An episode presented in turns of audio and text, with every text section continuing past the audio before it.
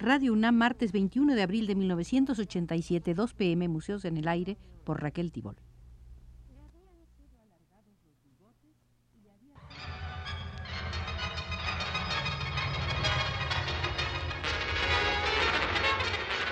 Radio UNAM presenta Museos en el Aire. Un programa a cargo de Raquel Tibol, quien queda con ustedes.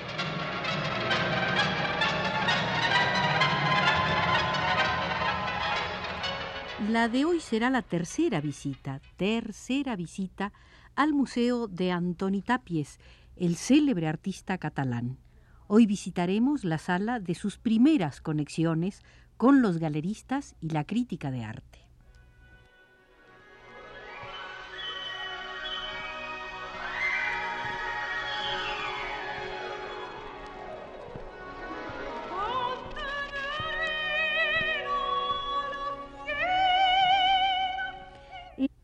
En 1952, Enrique Lafuente Ferrari que conocía la obra de Tapies de los Salones de los Once, organizados por Eugenio Dors, tuvo la iniciativa de incluirlo dentro de la selección española para la Bienal de Venecia.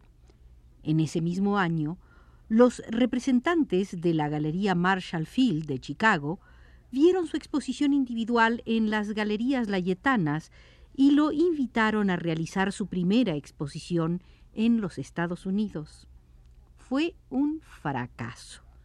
Pero allí lo descubrió Gordon Washburn, del Instituto Carnegie, que había conocido a Tapies en la primera exposición de las Layetanas de Barcelona. A instancias de Joseph Gudiol, quien sabía que Tapies buscaba entonces una ayuda material para continuar su trabajo, Washburn llevó a la exposición a Martha Jackson, ella acababa de abrir su primera galería en Nueva York. Sin vacilar le ofreció un contrato. Washburn escribió por entonces que Tapies era ya la cabeza y la esperanza de la juventud catalana. La primera muestra en Nueva York se hizo con obras de 1949, 50 y 51. También envió obras a la Bienal de Sao Paulo, donde obtuvo un premio. Martha Jackson le presentó al crítico Tapier y éste le presentó a Stadler, director de una galería en París. A partir de entonces, triunfos y participaciones al por mayor. Se casó con su coterránea Teresa Barba Fábregas. A este respecto, Alexandre Sirisi ha dicho, para Tapies, el matrimonio ha sido una realización muy feliz y una de las causas dominantes de la estabilidad de su vida. Su mujer, sensata, lúcida, constante, le ha significado un gran apoyo. Después de cerrar la etapa de desorden vital en la que tal vez se habría perdido, ha sido una especie de brújula constante para su vida.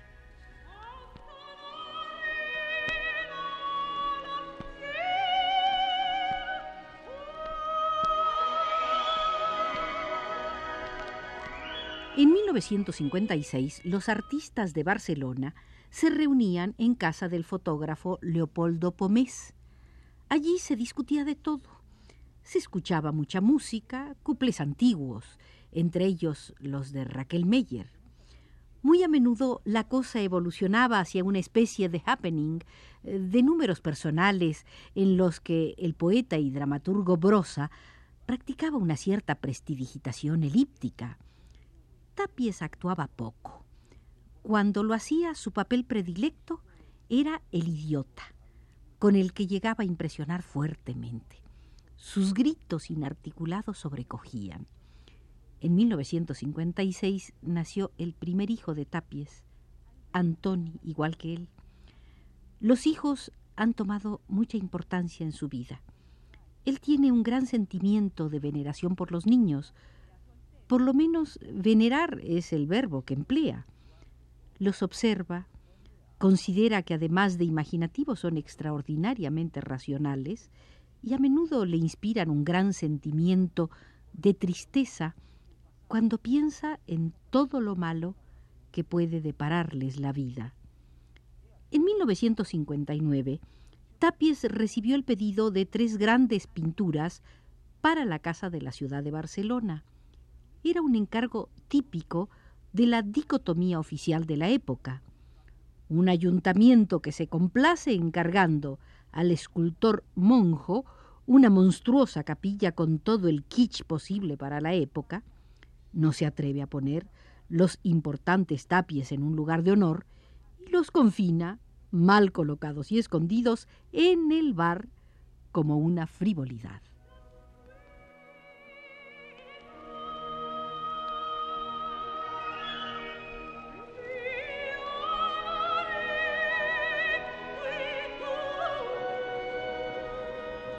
En el Museo Anthony Tapies visitaremos ahora la sala correspondiente a su primera casa taller habitación.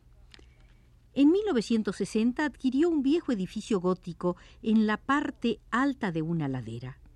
Conocía esa casa desde niño y fue como materializar su seguridad en la que convergían el matrimonio, el nacimiento de tres hijos y el éxito mundial de la crítica.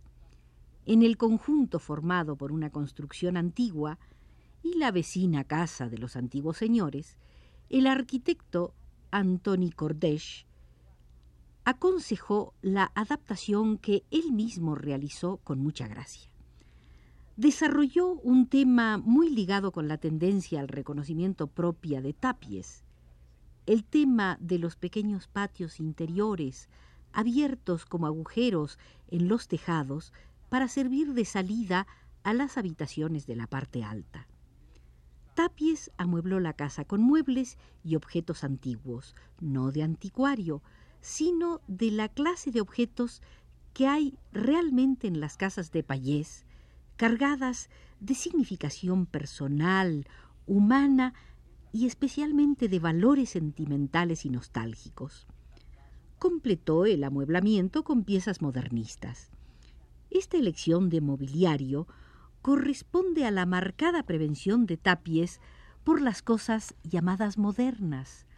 No le gusta la importancia que hoy se da al diseño y a la gente que lo hace. No le interesa la arquitectura puramente utilitaria y técnica a la que se quiere dar pretensiones artísticas. Considera que la arquitectura pobre, en cambio, es a veces más auténtica y viva.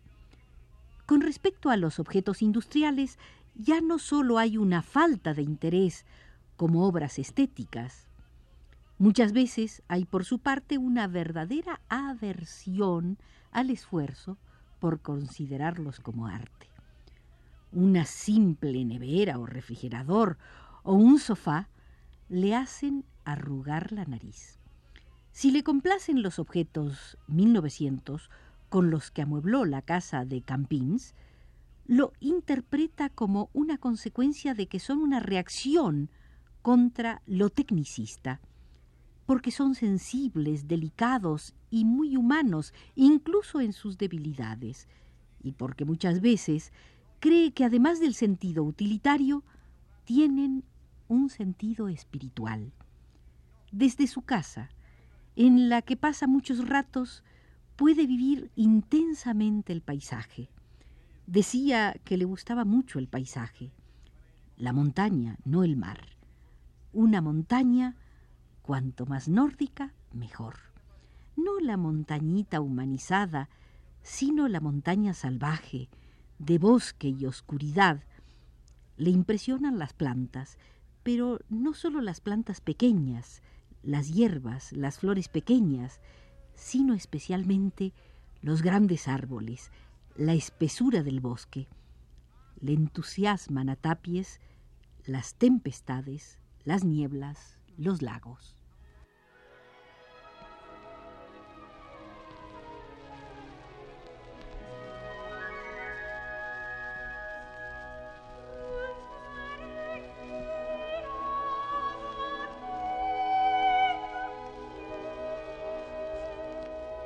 Pero ya que en casas andamos, hay que decir que en 1963 Antoni Coderch le construyó una casa nueva en el barrio barcelonés de San Gervasio. Allí había una casita de la familia de su mujer en un terreno pequeño. La falta de espacio obligó a Coderch a un curioso planteamiento vertical a diferentes niveles. El estudio abajo, el garage en la planta baja, la zona de estar con una parte interior en el primer nivel alto, las habitaciones más arriba y más arriba todavía la biblioteca, destinada a leer y escuchar música, todo enhebrado por un ascensor que facilita la circulación. Exteriormente, la casa aparece cerrada bajo unas grandes estructuras de persiana en madera movibles que garantizan la clausura. El estudio espacioso recibe la suficiente claridad vertical sin perder su cualidad de lugar subterráneo. La sala de estar es un gran espacio umbrío, con los muros laterales de ladrillo independientes de la estructura de soporte de hierro, bien externa y visible, y unas vidrieras que la separan del patio, donde una escultura de Lucio Fontana, como una enorme nuez de materia gris entreabierta, convive con una lujuriosa vegetación de invernadero. Adentro un bello Picasso, un miró nocturno y unos sencillos muebles de comedor de obrero. Alguna pieza de arqueología o de pintura oceánica llenan el espacio habitable. La vista del patio es limitada, no se ve el cielo. Una gran celosía horizontal hace de techo y corta la visibilidad para preservar el carácter íntimo del espacio. Tampoco tiene vista la biblioteca, en lo más alto de la casa. Su ventanal es muy alto y velado por cortinas. Hay libros en abundancia y entre ellos muchos de filosofía. Hay muchos discos. Hay unas pinturas tibetanas en la pared.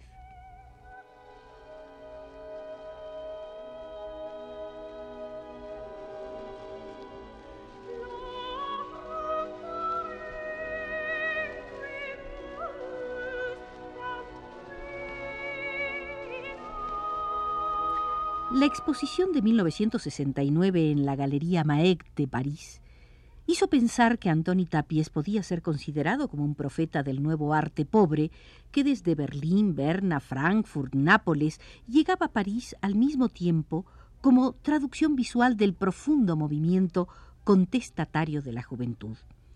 Poco después, cuando a fines de 1969 exponía Tapies en la Sala Gaspar de Barcelona sus grafitis sobre temas sexuales, afirmaba la confluencia entre un acercamiento natural y un acercamiento histórico a la problemática del hombre.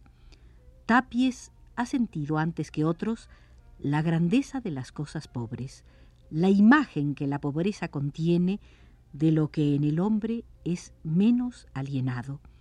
Por eso, desde los años 40, es un verdadero precursor del arte pobre. En 1945 trabajaba en cartones, papeles rotos, cordeles deshechos, sin querer hacer con ellos maravillas como Schwitters, sino presentar fielmente su presencia desnuda. Al acabar los años 60, cuando el arte pobre se había extendido ya por todas partes, fue posible darse cuenta de cómo Tapies había sido un profeta. El arte pobre actual, antiforma, conceptual, es un enfoque básicamente anticomercial, precario, vulgar y antiformal, que hace referencia antes que nada a las cualidades físicas del medio y a la mutabilidad de los materiales. Su importancia reside en el compromiso de los artistas con los materiales actuales y con la realidad total, y en su intento de interpretar la realidad por un camino cerebral, alusivo, reservado e intenso. Con espíritu metódico y con la máxima economía de medios, trata Antoni Tapies de operar no para obtener efectos estéticos, sino en vista de una eficacia directa sobre el espectador. De este modo, se inserta en la vida y no rechaza los materiales efímeros que agudizan este compromiso con el tiempo que pasa.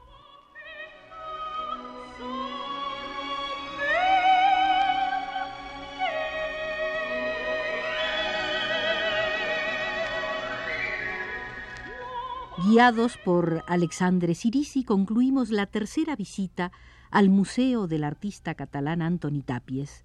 Nos vigiló desde los controles Arturo Garro.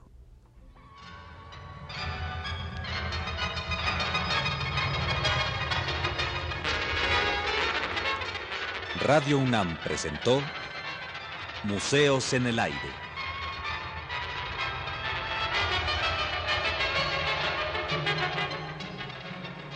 Un programa de Raquel Tibol.